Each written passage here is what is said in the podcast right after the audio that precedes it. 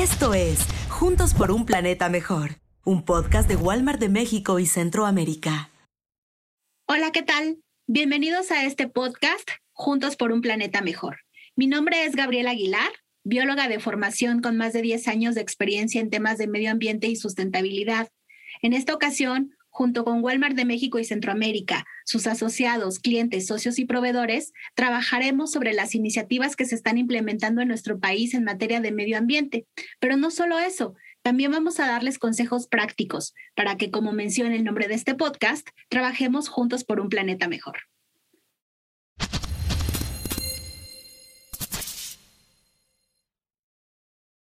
La pregunta con la que queremos iniciar este podcast es, cómo contribuir a un mundo más sostenible desde casa a través del reciclaje.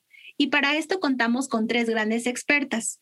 La primera es Viridiana Hernández, líder del equipo de sustentabilidad de Walmart de México y Centroamérica, quien nos estará acompañando en este y varios episodios. Viri, bienvenida, ¿cómo estás? Hola Gaby, muchas gracias a ustedes. Eh, todo muy bien, gracias.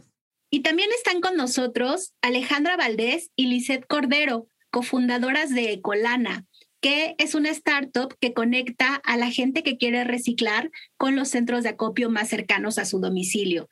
Ale, Lisette, ¿cómo están? Bienvenidas. Hola, mucho gusto, Gaby. Este, muy emocionadas de estar aquí. Gracias por la invitación.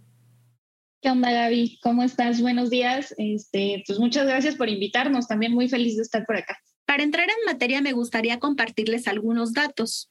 Según las últimas estimaciones de la Semarnat, un mexicano en promedio genera 0.944 kilogramos de residuos al día. Es decir, cada mexicano estamos generando cerca de un kilogramo por día por habitante. Esto nos da un total de 120.128 toneladas de residuos diariamente, lo cual coloca tristemente a nuestro país como uno de los países que más residuos genera en todo Latinoamérica. Pero no todos son malas noticias. Según los datos de un consolidado de recicladores en México, nuestro país recupera cerca del 60% del PET que se genera en nuestro país, lo cual también lo convierte en un líder de reciclaje de PET a nivel mundial. Para entender el tema, me gustaría que habláramos de dos términos que se suelen confundir comúnmente, el término de basura y el término de residuo sólido. ¿Serán sinónimos? ¿Estamos hablando de lo mismo o son conceptos diferentes? Me gustaría que alguna de nuestras invitadas pudiera contestarnos esto. Mm, claro, Gaby. Creo que lo primero que debemos de saber es que basura y residuos no son lo mismo, ¿no?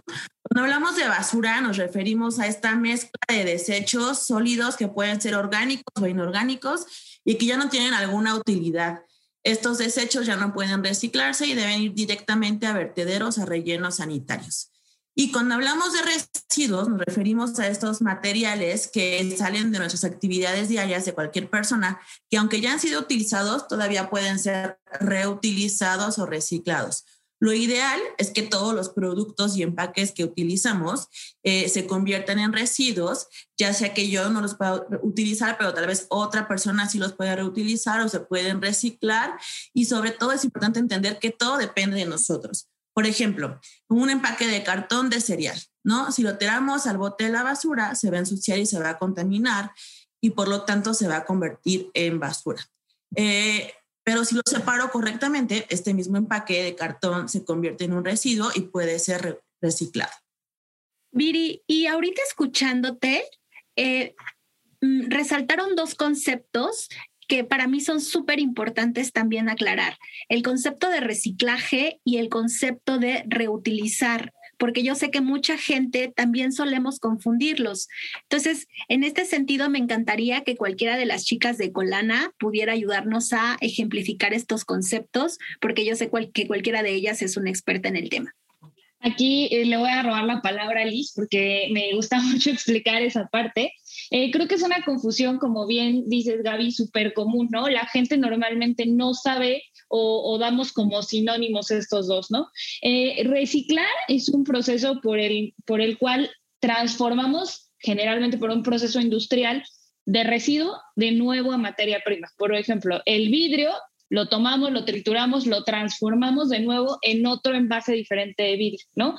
Esta materia prima puede funcionar para el mismo proceso que produjo el residuo, es decir, una botella de vidrio pasa, se transforma y se vuelve de nuevo botella de vidrio o puede servir para otro diferente, es decir, pasa, se transforma, se hace eh, de nuevo vidrio y a lo mejor termina ahora en un frasco, ¿no? O termina en otro tipo de material. Entonces, eso es reciclar. Tiene que haber un proceso de transformación de residuo a materia prima otra vez. Ese es el proceso de reciclaje. De hecho, nosotros en casa no reciclamos porque no tenemos un proceso industrial en nuestras casas, pero sí formamos parte del reciclaje porque la separación en casa es la pieza clave o es la piedra angular de todo el reciclaje que viene después. Y ahora, reutilizar es cuando nosotros usamos un producto, por ponerles este ejemplo, ¿no? Un frasco, o sea, un frasco que yo usé aquí para guardarme, me metieron aquí unas, este, unas nueces, pero después lo voy a usar para guardar arroz, ¿no? Eso estoy reutilizando. No importa si yo le pongo aquí un listón, le adorno, lo que sea, eso es reutilizar. Puede ser que lo use para volver a guardar nueces o que ahora le voy a poner una flor o que lo haga una maceta o lo que sea. Eso es reutilizar. Al final no está sufriendo una transformación, no lo estoy regresando de nuevo a materia prima. Estoy usándolo tal cual está para una nueva función o para la misma función que ya tenía, ¿no? Lo mismo pasa con una botella, volviendo a la botella de vidrio. Una botella de vidrio a lo mejor ya lo usé para tomar, eh, no sé, un refresco, lo tomo, le pongo un listoncito y lo hago florero. le estoy dando una función diferente. O le pongo un corcho y de nuevo lo uso para contener un líquido en mi refrigerador. Eso es reutilizar y comúnmente los confundimos, ¿no? Los ciudadanos solemos confundir estos dos conceptos, pero pues eh, sí son diferentes. ¿Por qué? Pues porque requieren una cantidad de energía y procesos diferentes, pero es súper común. ¿Por qué es importante reciclar? ¿Por qué aporta a un mundo más sostenible? A mí me gustaría contestar esta pregunta porque en Ecolana tenemos muchos, mucho contacto con centros de acopio, con toda esta cadena de reciclaje que existe en México.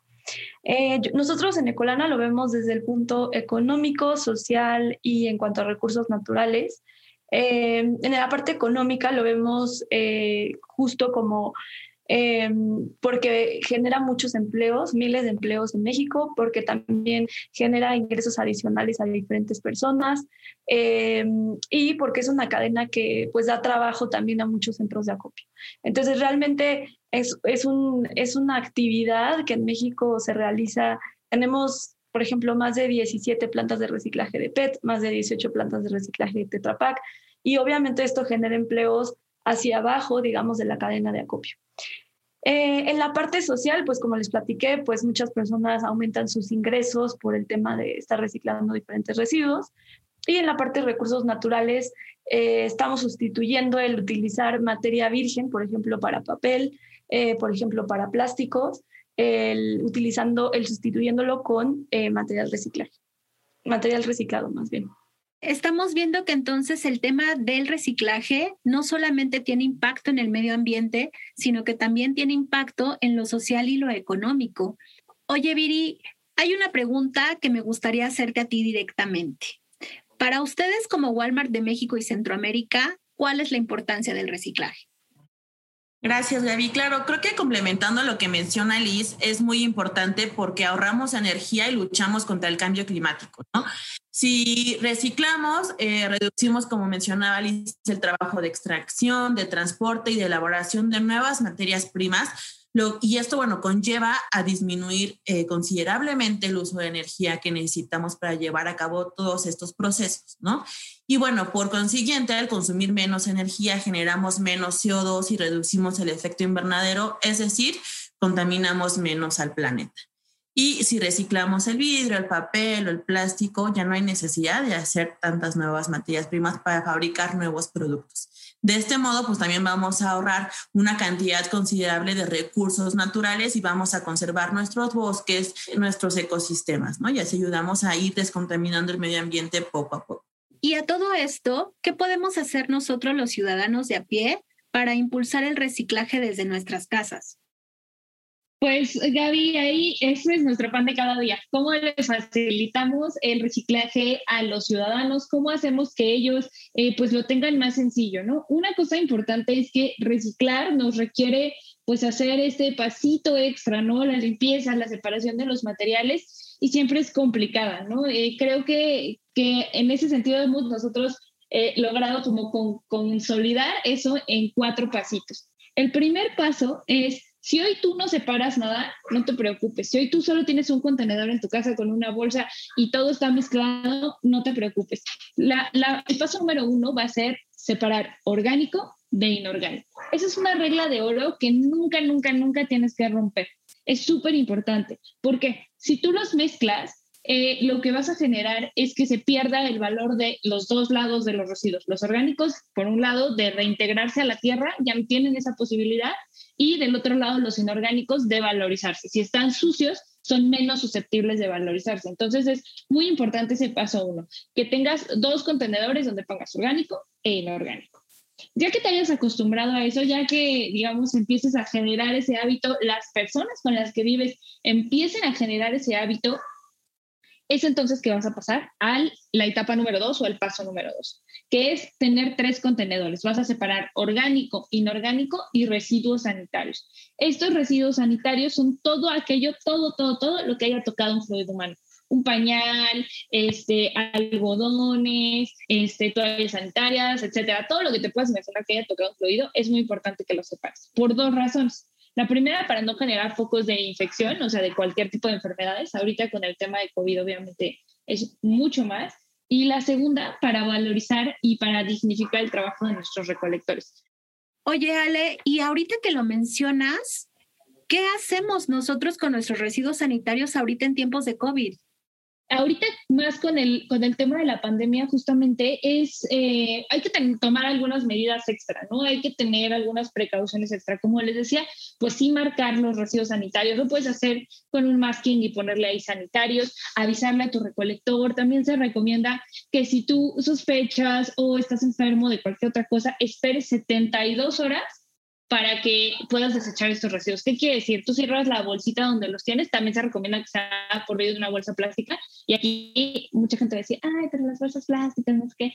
Yo les aseguro que en cualquier lugar de su, de su, bueno, normalmente en México abajo de los fregaderos guardamos las bolsas que nos sobran. Si tú ya no tienes de eso porque eres muy zero waste, porque ya no tienes seguro, tienes un empaque de un papel de baño, puedes tener un un empaque de pan, cualquier bolsa plástica es importante que lo contengas, ¿no? Porque en una bolsa de papel o así se puede romper, se puede salir. Entonces, contener esos residuos sanitarios, esperarte 72 horas, es decir, lo cierras y en 72 horas lo entregas. ¿Esto por qué? Pues para evitar que vaya algún tipo de virus activo ahí, ¿no? Y con esto proteges todavía más. Si tú no te puedes esperar por la razón que sea a que pasen 72 horas tenerlo en tu casa, bueno, lo, lo ideal o bueno, lo recomendado es que lo rocíes con algo de desinfectante, igual lo cierres muy bien, lo etiquetes y le avises a tu recolector que ahí van residuos sanitarios. Y bueno, ahora sí, regresando a los pasos, les decía que son cuatro, ¿no? Ya me perdí aquí en lo que del COVID. Eh, el primero es orgánico e inorgánico, el segundo es orgánico, inorgánico y sanitario. En el paso tres, ya empiezas a ser aprendiz de reciclaje. Ahí ya empiezas a tener, este, pues digamos, algo de conocimiento sobre el reciclaje. Y de nuevo retomo el tema del recolector. Aquí tu recolector va a ser tu mejor aliado para este primer paso del reciclaje. ¿Por qué? Porque él también seguramente separa cosas. No en todo el país pasa igual, pero es importante que te acerques a él y le preguntes, oye, ¿A ti qué te sirve que te separe? Por ejemplo, siempre digo que las latas son muy seductoras, ¿no? O sea, las latas de aluminio, si tú le ofreces latas de aluminio es como llevarle un ramo de rosas. Entonces, dile, oye, mira, te separé estas latas de aluminio, ¿qué más te puedo ayudar a separar? No, pues a lo mejor el PET, mi recolector se lleva PET, aluminio y cartón, ¿no? Entonces, yo esas tres cosas ya las tengo aparte, las tengo por separado para él y ya se las doy en mano, ¿no? Le digo, oye, aquí están.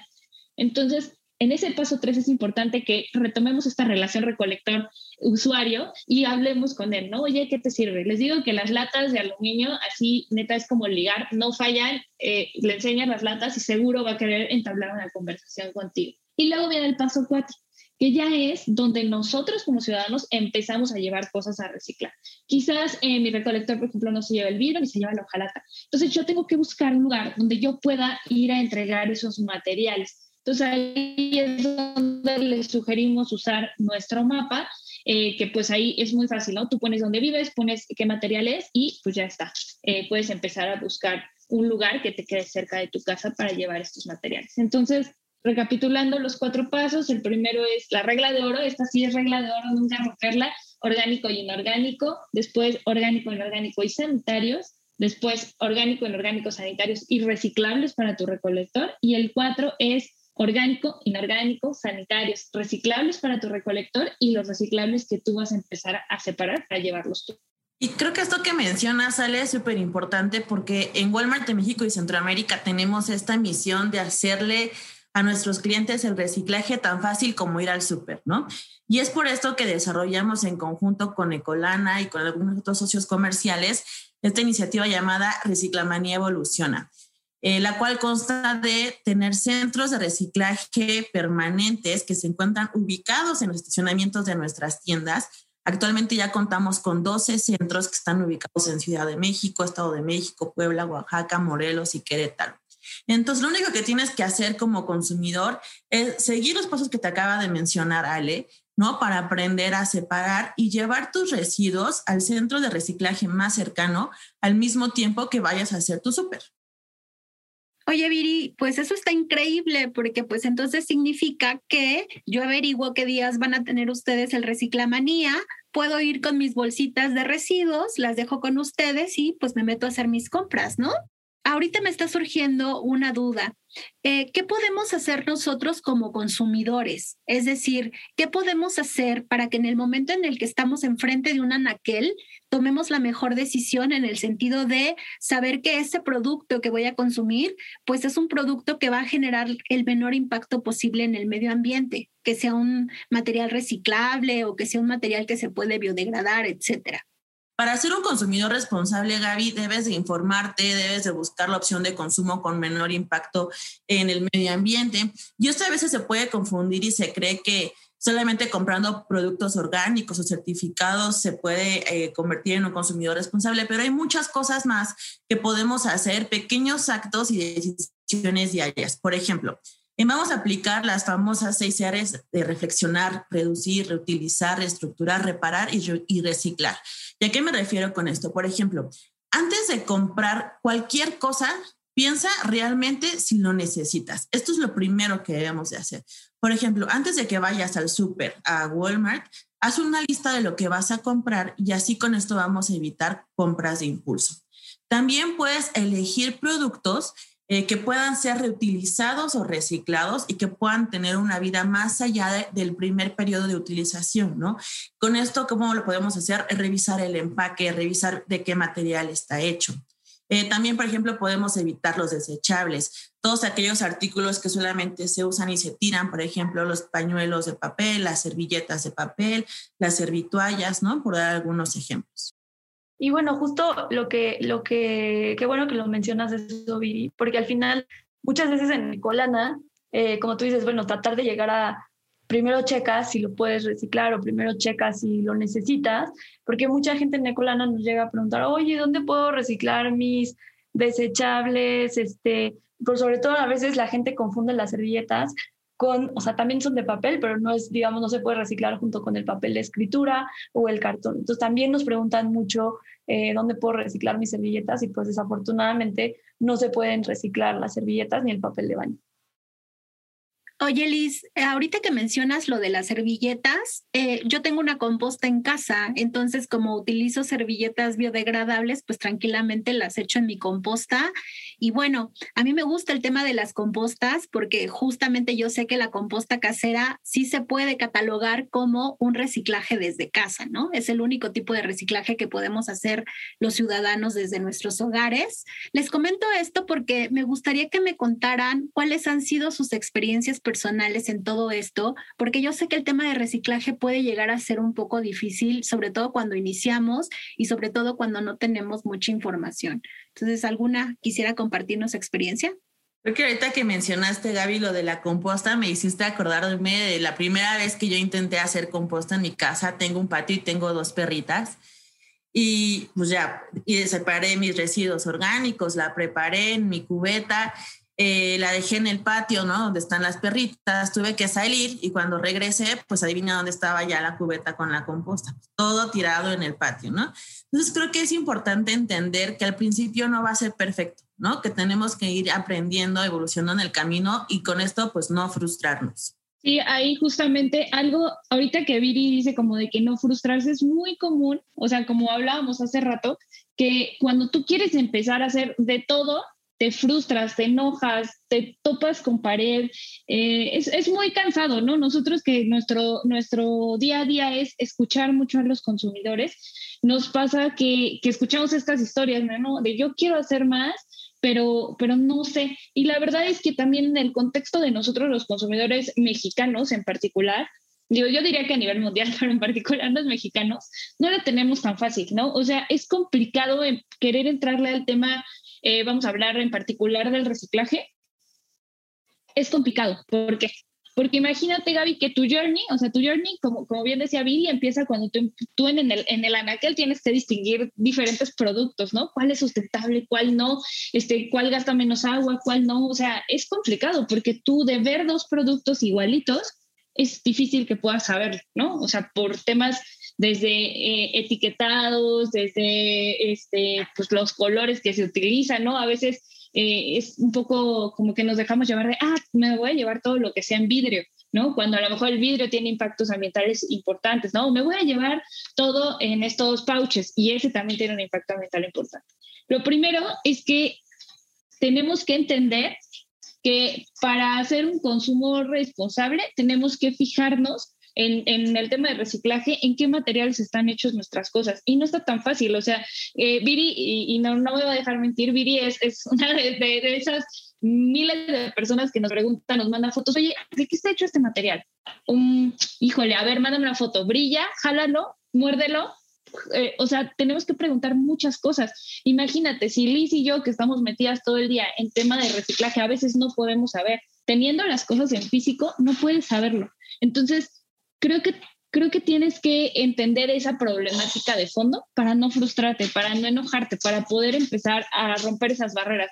Ok, a lo mejor no puedo saber de qué material está hecho esto, pero ¿qué sí puedo hacer? ¿no? A lo mejor, bueno, ya no supe de qué material, esto está muy difícil que tengo mi frasco aquí, pero bueno, imagínate que yo no supiera lo que es el vidrio, ¿no? Este ya no supe, pero ¿qué puedo hacer con él? ¿Qué más, eh, a, dónde, a dónde puedo llegar? O a lo mejor escojo otro, otro envase. Creo que entender y tenernos paciencia a nosotros mismos en este contexto eh, de consumidores es muy importante. Sí, y de hecho a mí, eh, o sea, hay otra experiencia que tengo y que probablemente muchos se puedan identificar, es que a mí me costó mucho eh, enseñarle a mi familia cómo separar, o sea, a pesar de que yo todo el tiempo estoy trabajando en esto, por ejemplo, en mi familia me empezaban a poner, por ejemplo, el vidrio con el PET porque era del mismo color, entonces era como, no, pero es que ni siquiera del mismo material, o sea, hay que fijarse, no sé qué, y todavía pues tenía que darles la cátedra de por qué hacerlo, etcétera, etcétera, etcétera, que también tenemos que recortar el tetrapack para que no huela feo, etcétera. Entonces era como, ¿y por qué tanto trabajo? O sea, ¿por qué tenemos que hacer todo esto? No sé qué. Entonces, justo empezarles a decir, oigan, este, hay que hacerlo por esto y esto y esto. Entonces ya lo volvían a hacer mal y otra vez hay que hacerlo por esto y esto y esto. Y justo creo que... Eh, eh, lo, que, lo que fue ayudando es que, y yo nosotros recomendamos en Ecolana, es que si empiezan a reciclar o quieren empezar a separar sus residuos, digamos, un poco más pro que solo orgánico y no orgánico, empiecen con solo un residuo. Empiecen, dicen, ah, bueno, el aluminio o el PET o el vidrio, solo escojan uno. Ya que son súper pros y que ustedes y su familia eh, no sé, en 21 días, que es cuando se supone que uno genera un hábito, ya se pudieron separar y ya no te lo revuelven, ya no te lo, ya lo aplastan bien, ya lo hacen bien, ok, perfecto, ahora es momento de agregar un segundo residuo y así, y así, y así.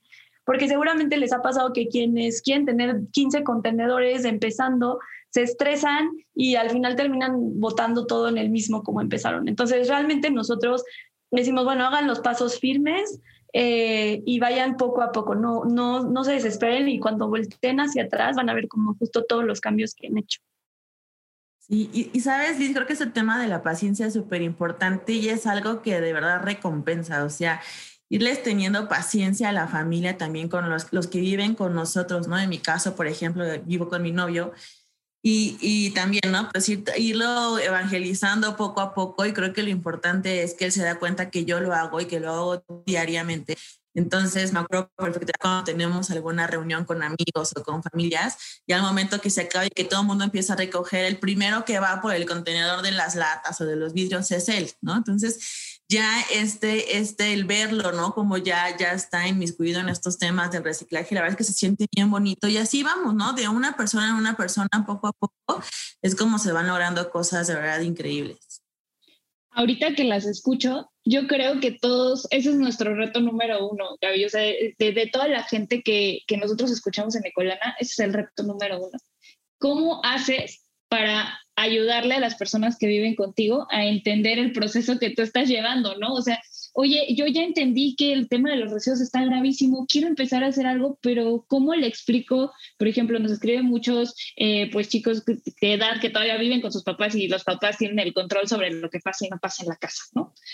Y para ellos es muy frustrante, oye, es que yo hacer una composta, pero mi papá no me deja, o quiero separar los residuos, pero mi mamá dice que no cabe tanto bote en la casa. Entonces, hay que encontrar cosas que podamos hacer, ¿no? Como les decía, el contexto del, del, consumidor, el contexto de reciclaje, a lo mejor no es el ideal, pero hay cosas que sí podemos hacer. Bueno, igual en tu casa no te dejen poner 10 botes este para el reciclaje, pero puedes empezar ahorrando agua, ¿no? A lo mejor no te dejan eh, o no tienes coche, ¿no? Como mucha gente dice, oye, pues es que a mí el reciclado me queda lejísimo, no tengo coche, ¿cómo le hago? Bueno, pero a lo mejor convences a un amigo que sí te pueda dar el ride y se llevan todo lo de los vecinos. Creo que hay que tener paciencia en dos sentidos, con nosotros y con los demás. Y como dice Viri, al final recompensa, ¿no? Creo que si tú vas con el ejemplo firme, es mucho más fácil que los demás te sigan a cuando tú estás intentando regañar a todos y quieres que hagan lo que tú digas, te vas a frustrar, ellos se van a frustrar, no te van a invitar a las fiestas, o sea, todo va a pasar, ¿no? Entonces tienes que, que, ir poquito a poquito. Yo creo que ese es el reto número uno de todos los que estamos metidos en tema de medio ambiente. Fíjense que yo también percibo cierta reticencia en el tema del reciclaje, sobre todo con los adultos mayores. Esta clásica frase de, pero ¿para qué separas tus residuos si al final el del camión la revuelve? Entonces, ¿qué contestamos ante este tipo de respuestas? Sí, nosotros en Nicolana lo hemos escuchado un millón de veces, si no es que más. Eh, justo el, el hecho de ¿para qué? O sea, si yo este, en mi casa estoy separando, etcétera. Pero nosotros siempre decimos que la responsabilidad como consumidor o como ciudadano está en el momento de la separación. ¿Por qué? Porque ese es tu trabajo termina en cuando se lo entregas al recolector eh, tus residuos. Entonces, realmente, si los entregas todo revuelto, entonces no hiciste tu labor, porque al final no hiciste tu separación correcta. Digo, si ya te quieres dar otro nivel y llevar a reciclar, perfecto. Pero al final, tu responsabilidad como ciudadano es entregarla separada. Porque muchas veces dicen, pero ¿qué pasa después? ¿Sabes a dónde termina después? ¿Sabes si lo separaron para su reciclaje? ¿Sabes cuál sí separaron y cuál no? Este, etcétera. La verdad es que no lo sabemos, o sea, no sabemos realmente la trazabilidad de los residuos. Entonces, si, si hay duda, es mejor, mejor separarlo. Entonces, em, no, no te deslindes tu responsabilidad porque muchas veces le podemos echar la culpa a muchas personas o al gobierno o a las empresas o X, Y, Z, pero la verdad es que nuestra responsabilidad es separar.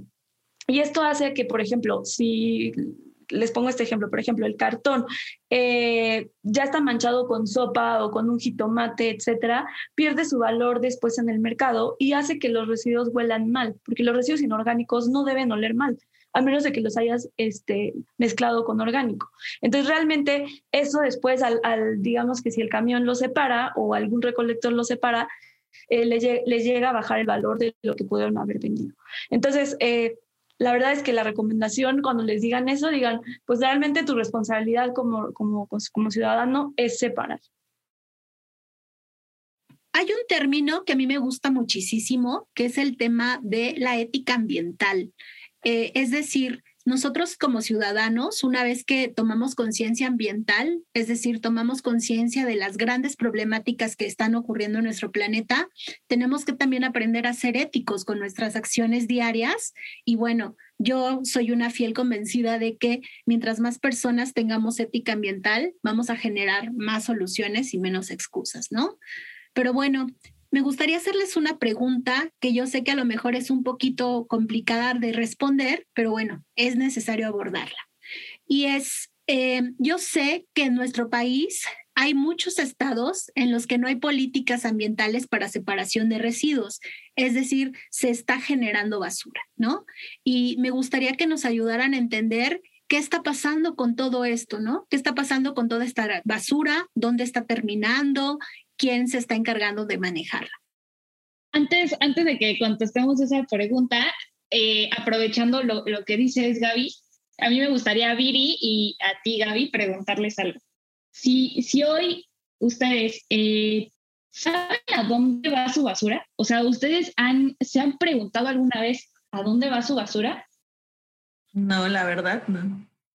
Yo creo que casi ningún ciudadano nos hemos preguntado qué pasa, como les decía, cuando le das la bendición a tu bolsita y se la das a tu recolector, ¿a dónde va después? Si, si hoy tuviéramos, ah, ah, no sé si vieron esa noticia de un tipo en, en, una parte de Europa que se le fue una computadora que tenía muchísimos bitcoins o no sé qué, se le fue a la basura y andaba pidiendo permiso para, para rascar, digamos, el lote del relleno sanitario donde él cree que se tiró su, su computadora y no la ha encontrado. Si hoy a Viri o a Gaby se les fuera la computadora llena de bitcoins, un millón de dólares o el anillo de la abuelita al, a la basura, no sabríamos dónde buscar. O sea, si a mí se me fuera mi computadora llena de bitcoins, ni siquiera tenía, tendría yo la menor idea de por dónde empezar. ¿no? Oye, ¿qué tiradero se va? ¿Cómo es? O sea, eso es algo súper fuerte, ¿no? Creo que como ciudadanos pocas veces nos hemos preocupado de cuál es el destino que se le da a nuestros residuos. Y la verdad es que es impactante lo que está pasando allá afuera. Entonces, es, es increíble. Yo voy a dejar que Liz conteste esto porque ella eh, eh, tiene, creo que, bueno, Liz que platique, Liz que platique su experiencia, porque es, es muy interesante escuchar. Nosotros eh, en Ecolana hemos tenido la oportunidad de visitar algunos rellenos y tiraderos, rellenos sanitarios y tiraderos aquí en México. Y justo fuimos a uno eh, en un pueblo mágico en, en, Puebla y preguntamos justo en el municipio de, ah, es que padre, bonito pueblo mágico, está muy, muy bonito, pero ¿dónde tiran sus residuos? Y justo la del municipio me dijo, bueno, pues tenemos una barranca en la que desde hace 15 años tiramos nuestros residuos junto con otros tres pueblos. Y yo, ¿es en serio? Y me dijo, sí, de hecho, eh, lamentablemente, eh, uno de los cafetaleros que están al lado del tiradero nos tiene demandados porque los lixiviados, que son los líquidos que cuando tú levantas la bolsa, digamos, de los orgánicos, o, o cuando, bueno, sí, la bolsa de los orgánicos, hay un liquidito, digamos, que sale y que huele bien feo. Ese liquidito, ahora imaginémoslo en miles y miles de toneladas en un tiradero desde hace 15 años. Entonces, y aparte, ese líquido puede tener orgánicos, puede tener eh, plomo, mercurio, o sea, no sabemos al final lo que la gente tira, o sea, nos pueden decir hasta puede haber un pañal con hepatitis y al final ese líquido puede tener lo que ustedes quieran, porque es lo que la gente tira, ¿no? Y entonces, ese líquido se estaba colando, digamos, eh, hacia los cafetales y, estaba, y no permitía que los cafetales crecieran. Entonces, por eso estaba demandado el municipio. Y al, al final mucha gente dice, es que no, no, pues no tiene un impacto que yo tire mis residuos porque no vivo en el mar o porque, pues al final como no sé dónde, dónde digamos, terminan, pues entonces yo no veo el impacto. Pero pues en, estos son los casos en los que, eh, pues obviamente hay un impacto y muy fuerte y lamentablemente más del 80% de nuestros municipios no tienen rellenos sanitarios. Entonces, no hay control de los lixiviados en muchos casos. Entonces, eh, pues tenemos, tenemos este problema, aunque no lo veamos día a día, está sucediendo en México. Ahorita que mencionaste esto, Liz, me hiciste reflexionar porque los que hemos tenido oportunidad de quedarnos a, trabajar en casa, ¿no? Por la pandemia, eh, que es mi caso, he visto la cantidad de residuos que estamos generando todos los días en mi casa y solamente somos dos personas, ¿no? Y digo, bueno, ¿en qué momento? Porque a lo mejor antes no nos dábamos cuenta, ¿no? Porque salíamos y, íbamos como que regando nuestros residuos en diferentes lados, ¿no? Que en el trabajo, que donde íbamos a comer, que a donde fuera. Y ahorita que estamos en casa todo el día y de verdad veo el volumen, es algo que, que me impacta y, y, y, que digo, bueno, esto si lo multiplicamos por la cantidad de personas que somos, bueno, en mi colonia, en la ciudad, en, en el país, esto ya creo que se vuelve algo inmanejable e impresionante. A mí me encantaría que nos platicaran si, por ejemplo, nosotros queremos empezar con el tema del reciclaje, es decir, queremos empezar con la correcta separación de nuestros residuos para que estos lleguen adecuadamente a los destinos de reciclaje a los que tienen que llegar, ¿qué podemos hacer? Es decir, si yo me meto a la página de colana.com, ¿qué voy a encontrar ahí? ¿Qué soluciones me van a dar? Pues ahí la verdad es que nosotros de Colana justamente lo diseñamos a partir de, que éramos ciudadanas, que queríamos saber cómo reciclar y, que no encontrábamos las herramientas, ¿no? En 2016 cuando empezamos de verdad que ponías así que reciclar Ciudad de México y salían un montón de cosas y no sabías dónde buscar y era como muy frustrante, ¿no?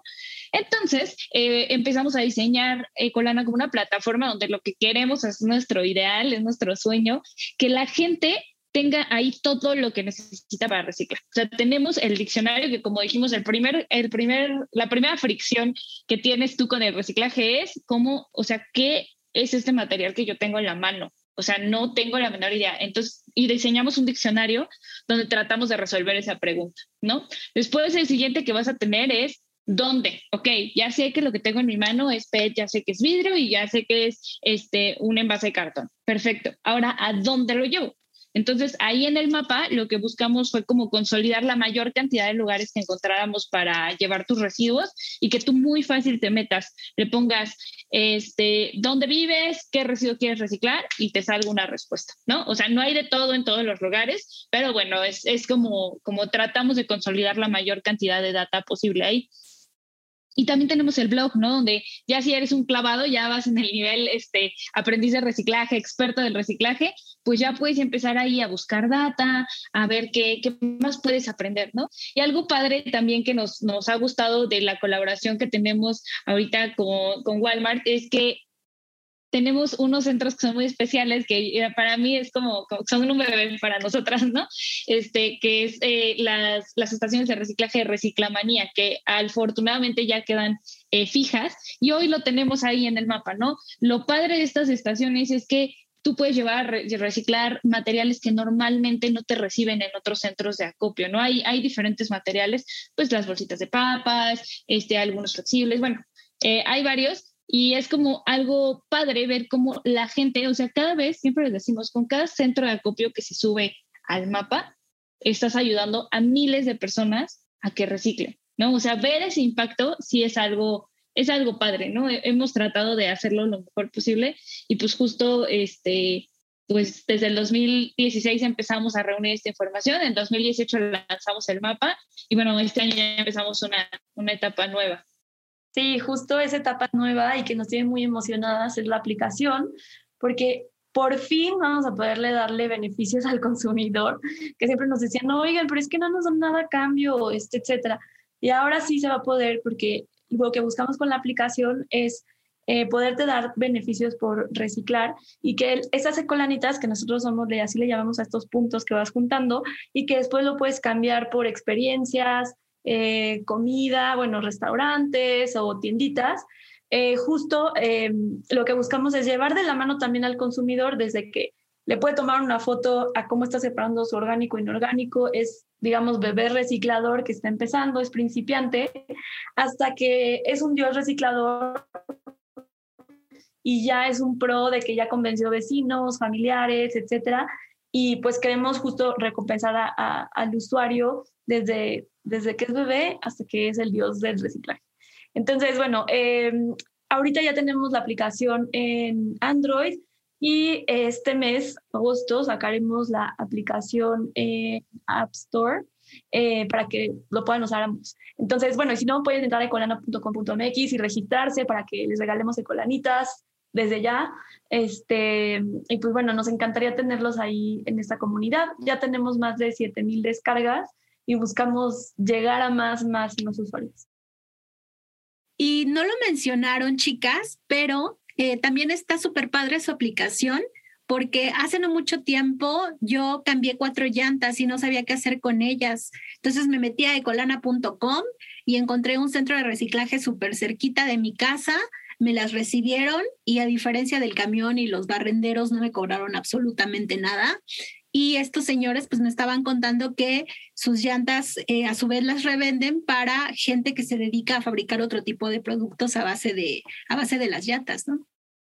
Y sabes también, Gaby, creo que esto que mencionas es súper importante porque primero creo que hay que hacernos conscientes de que contribuir por un planeta mejor no es algo que se pueda hacer solitos, ¿no? Lo tenemos que ir haciendo todos en conjunto, empresas, eh, clientes, eh, y cada quien ir, tomando su lugar y hacerse responsable, ¿no?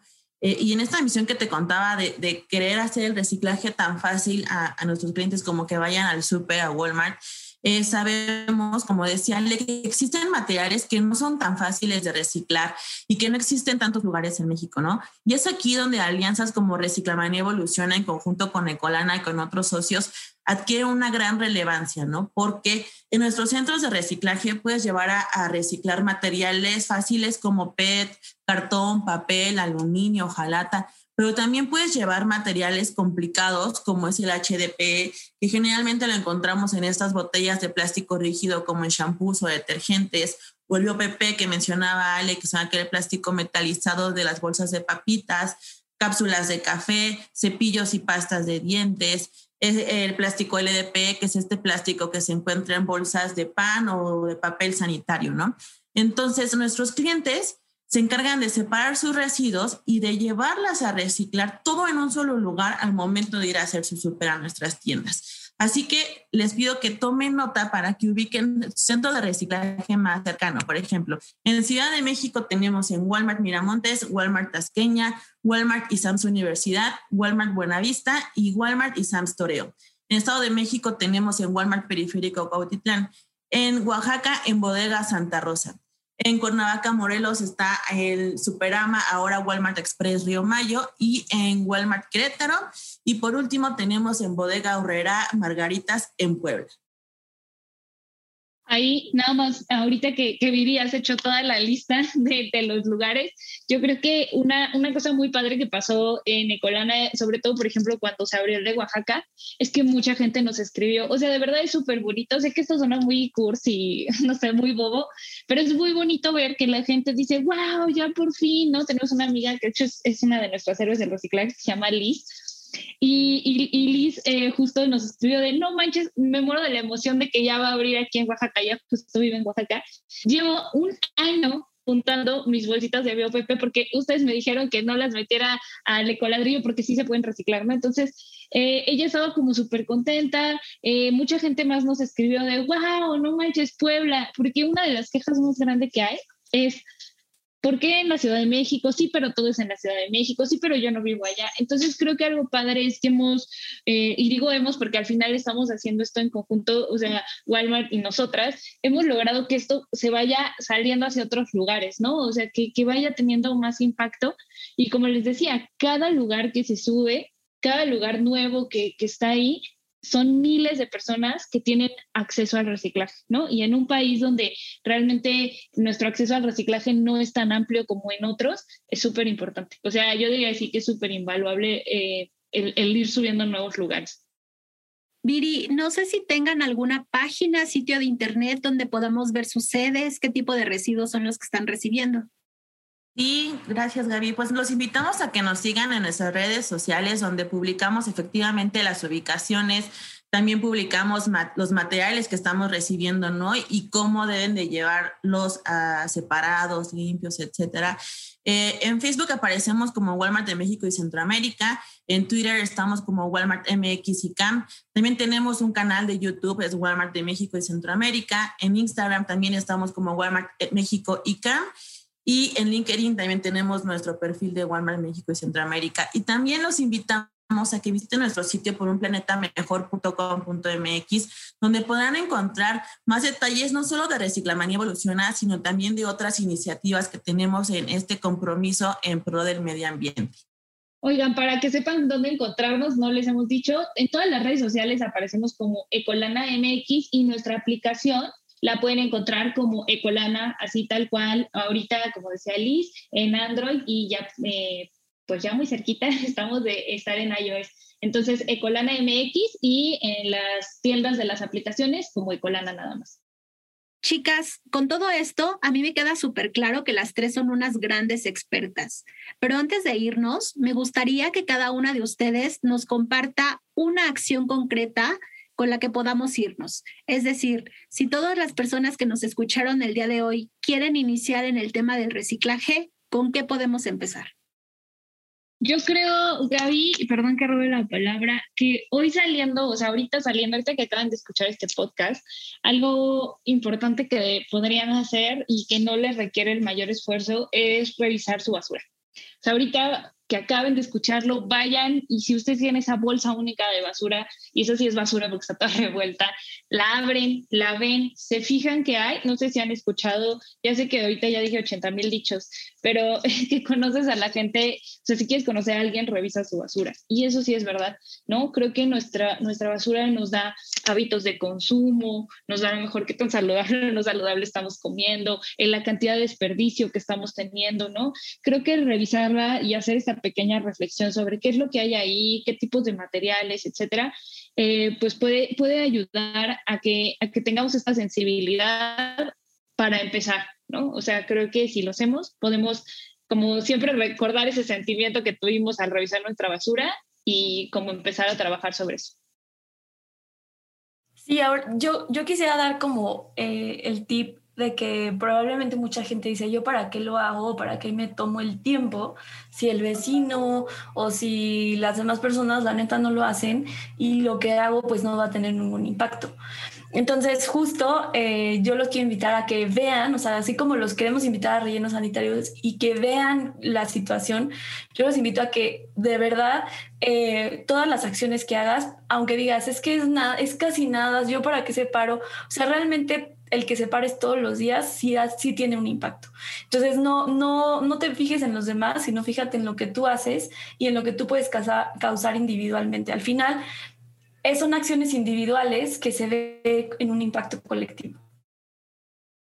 Sí, Liz, ahorita no sé si han escuchado todos este término de ambientalista imperfecto, ¿no? A mí me gusta mucho porque creo que nos describe a todos los que estamos ahorita el que no necesitamos hacer de verdad todo perfecto, no necesitamos ser extremistas. El cambio de verdad trascendental está en ser perseverantes, en ser constantes, en estas pequeñas acciones, pero muy efectivas, ¿no? Y así como Ale nos invitó a revisar nuestra basura, nuestros residuos, yo los invito a que se levanten y vayan a revisar la alacena, la despensa de su casa.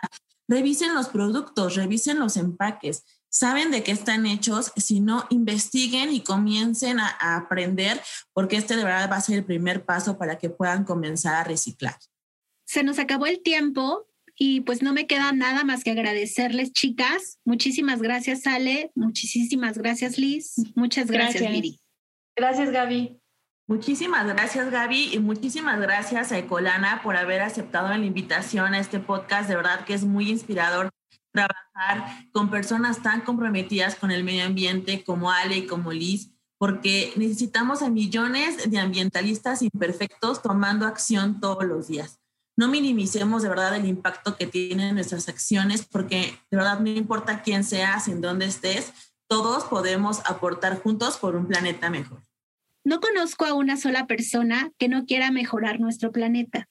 A lo largo de este podcast hemos visto que no se requieren de grandes hazañas, sino que con pequeños cambios podemos hacer grandes aportaciones. Muchas gracias por habernos acompañado y recuerden que estamos juntos todos los días por un planeta mejor. Hasta pronto. Esto fue Juntos por un planeta mejor, un podcast de Walmart de México y Centroamérica.